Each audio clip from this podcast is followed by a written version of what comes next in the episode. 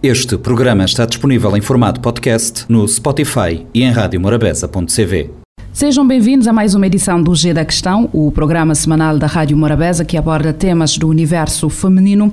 Continuamos a falar sobre o corpo. Temos como tema, já desde a semana passada, da gorda plus size. Temos como convidada a Liana Aires, que é doutora em comunicação e práticas de consumo e pesquisadora em moda, diversidade e consumo. No estúdio, como é habitual, temos a antropóloga Celeste Fortes.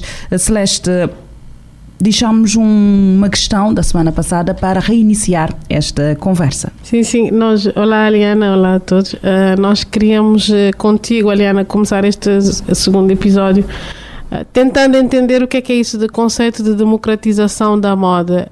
Será que agora pode-se dizer então que todos os corpos conseguem se vestir do que querem, do que quiserem vestir?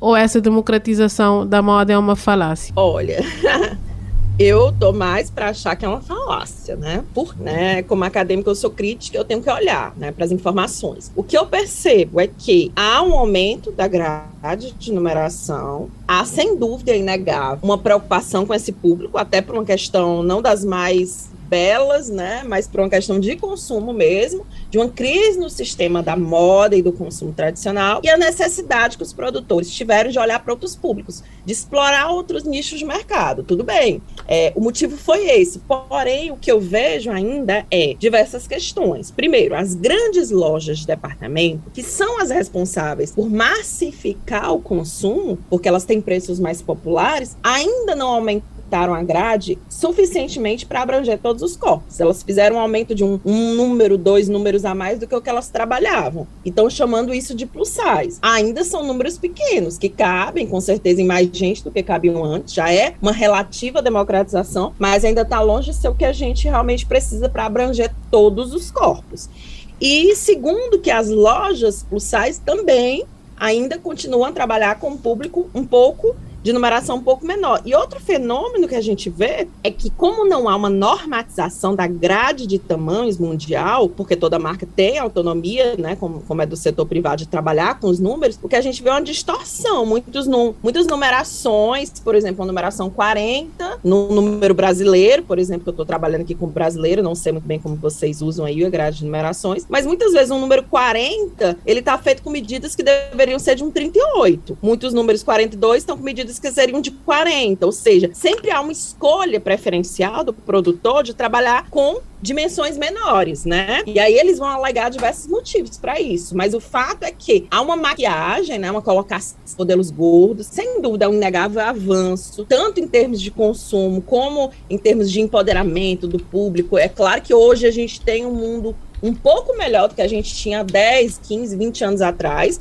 pelo menos no tempo que eu era adolescente, que nem via na capa de uma revista uma modelo que fosse um pouco mais gorda, mas as modelos plus size também estão longe de serem pessoas que a medicina considera como obeso mórbido, né? Que é um conceito que a gente critica, porque só vê o gordo pelo lado da, da doença, mas essas pessoas, elas continuam a ser subrepresentadas. É como se fosse uma, uma, uma moda feita dos gordos magros, né? Aqueles que estão no começo da escala da obesidade, né? Não estão ali chegando a um número maior, de fato. E os números grandes são ainda pequenos, menores do que de fato os corpos são. Então, é, é um pouco uma democratização falsa, né? Tu trazes também o um conceito que eu acho que é interessante conversar aqui um pouco e clarificar, a desdemocratização da moda, né? Sim, aí eu brinco que é a desdemocratização, porque o que tantos aclamam, tantos autores, tantos estudiosos, né, principalmente nos livros de moda, de publicidade, aclamam, dizem, ah, houve uma democratização da moda. Quando ela foi para as lojas de apartamento, ela desceu a rua, todos agora podiam usar as mesmas roupas, né? A gente sai de um período em que as pessoas iam para os costureiros individuais e alguns tecidos só estavam disponíveis para a nobreza. Agora nós temos lojas de departamento que democratizaram o consumo. Que legal. É a importância da experiência do consumo, inclusive em termos de feminismo, de gênero, né? Existem vários estudos que mostram que as lojas de departamento, elas fomentaram a independência da mulher, quando elas é, se consolidaram em várias partes do mundo, né? Os é, é primeiros é empregos é, formais das mulheres eram vendedoras nas lojas, né? Então, tem uma importância muito grande a loja de departamento, a democratização do consumo.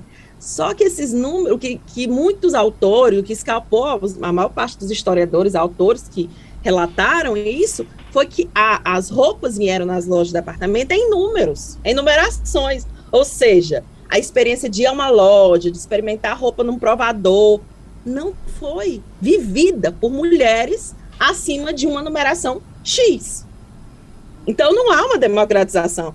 Há uma democratização quanto ao preço, talvez, que melhorou, quanto ao estilo, que agora estava disponível às classes, ao produto, mas não há nenhuma democratização, pelo menos naquele período inicial das lojas de departamento, quanto ao tamanho. Agora a gente está vivendo uma relativa democratização, porque os tamanhos aumentam, mas muito pouco ainda. Ainda não é a democratização da moda. Então, para mim, aquela é, democratização do consumo de moda que se comemora na década de 60, 70, para mim foi uma democratização quanto ao estilo, ao produto, mas foi uma desdemocratização quanto ao tamanho. Porque até então, pelo menos, você ia na costureira particular e cada uma fazia sua roupa, né? Pelo menos o tamanho estava acessível a todas, era feito em cima do corpo. Partir do momento em que há uma experiência de consumo, de ir à loja de departamento, de comprar uma roupa feita, é, e essa roupa vem em tamanhos, ela diz quem pode e que não pode usá-la. Há também aquela questão de que o corpo é apontado como uma medida de. um medidor de desempenho. Ou seja, se é um corpo gordo, reflete na imagem da pessoa, é classificada como desengonçada ou sem capacidade para determinadas tarefas. E esta é uma questão que vem desde a criança, desde a criança que uh, existe esta pressão para que tenha um corpo de acordo com as medidas estabelecidas pela sociedade. Eu acho que é que é muito visível na, na, educação e muito visível também, e puxando para a questão do género, muito visível a pressão que nós sofremos para ter um corpo que cabe dentro de uma moda e por isso sermos mulheres de sucesso, mulheres eh, empoderadas e, e, e, que têm uma, uma, visibilidade, digamos assim, na sociedade. Mulheres que são aceites. É, é como se costuma dizer, né? a primeira impressão é que fica. Então as mulheres têm, eh, sobretudo essas mulheres que têm um corpo fora da, do, do padrão, do padrão, do padrão uh, vivem eh, essa pressão para porque há essa pressão de nós vestirmos-nos bem para deixarmos uma boa imagem. E uma boa imagem é sempre associada a corpos uh, magros. Neste caso, então, o que é que significa para as mulheres gordas consumirem moda plus size? É um ato de liberdade, de empoderamento? Do que é que se trata? Olha, por isso eu faço a crítica do meu livro, vou botar o título, né, de gorda plus size. Essa moda plus size que está sendo vendida pelo sistema da publicidade no mundo ocidental, eu não sei muito bem como é aí, vocês fizeram muito bem de me colocar por dentro da realidade. Eu dei uma pesquisada em Cabo Verde, né? As informações que a gente encontra são mais relacionadas a, ao país, a questão de ser um uhum. país subdesenvolvido, enfim. Né? Até me lembrou algumas coisas do Brasil, mas claro, um país pequeno nem se compara ao Brasil, né?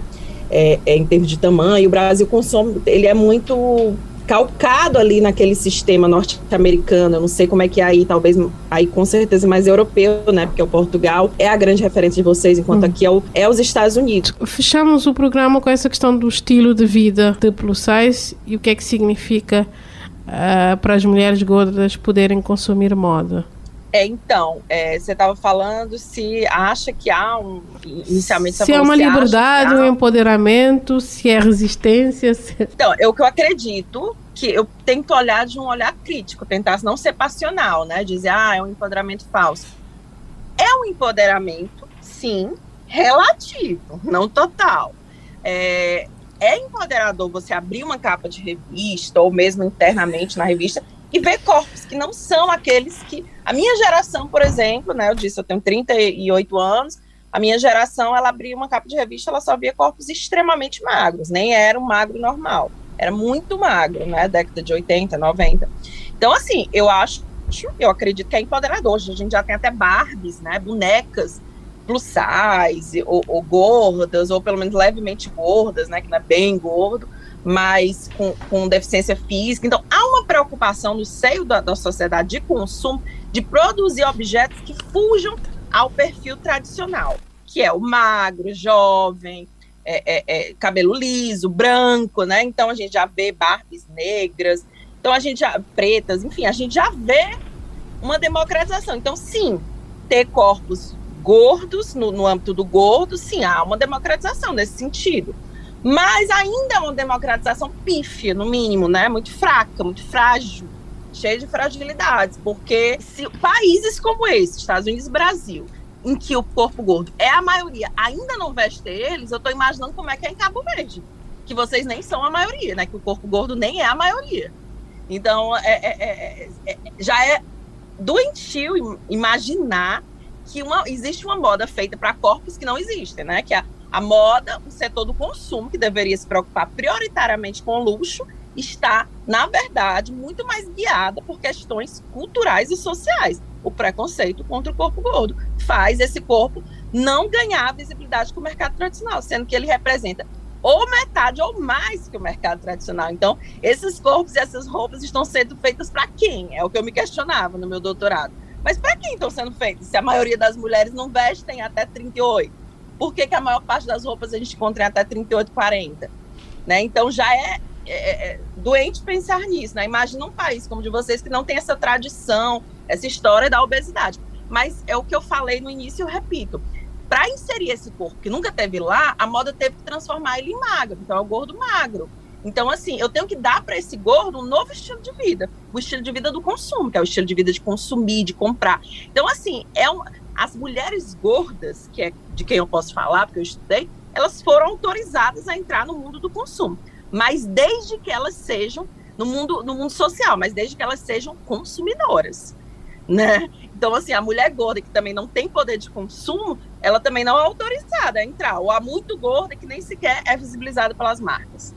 Então, é assim, eu sou, eu, eu como gorda, fui autorizada a entrar num estilo de vida magro, a consumir produtos de beleza, temos lingeries é, é, é, agora para corpos gordos, temos roupas de ginástica para corpos gordos. Alguém pensava, a mulher gorda malhar, né? Porque gordo é entendido como alguém que não malha, por isso está gordo, né? Vários conceitos errados aí da sociedade que são, infelizmente, é, cristalizados aí na nossa cultura.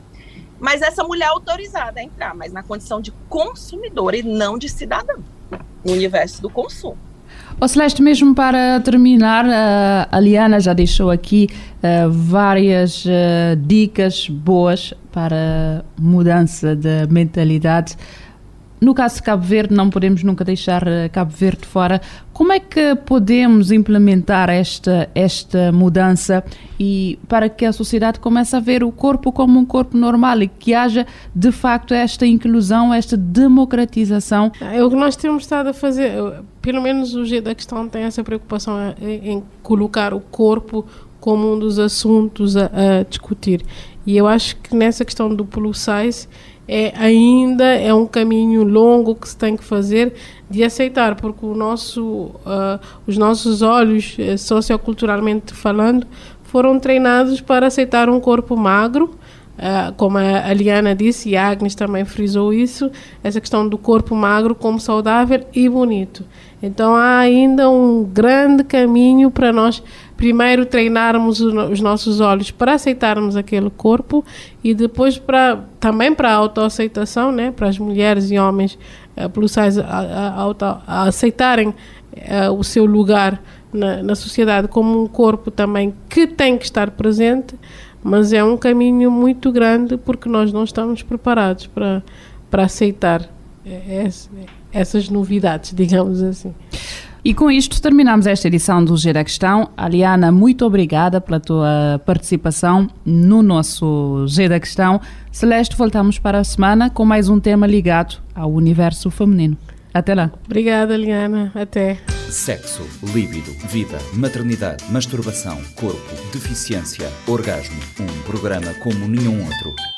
O G da Questão, com a jornalista Lourdes Fortes e a antropóloga Celeste Fortes. O G da Questão, terça-feira, 10 e meia da manhã e 4 e um quarto da tarde, para ouvir na Rádio Morabeza. Este programa está disponível em formato podcast no Spotify e em radiomorabeza.cv.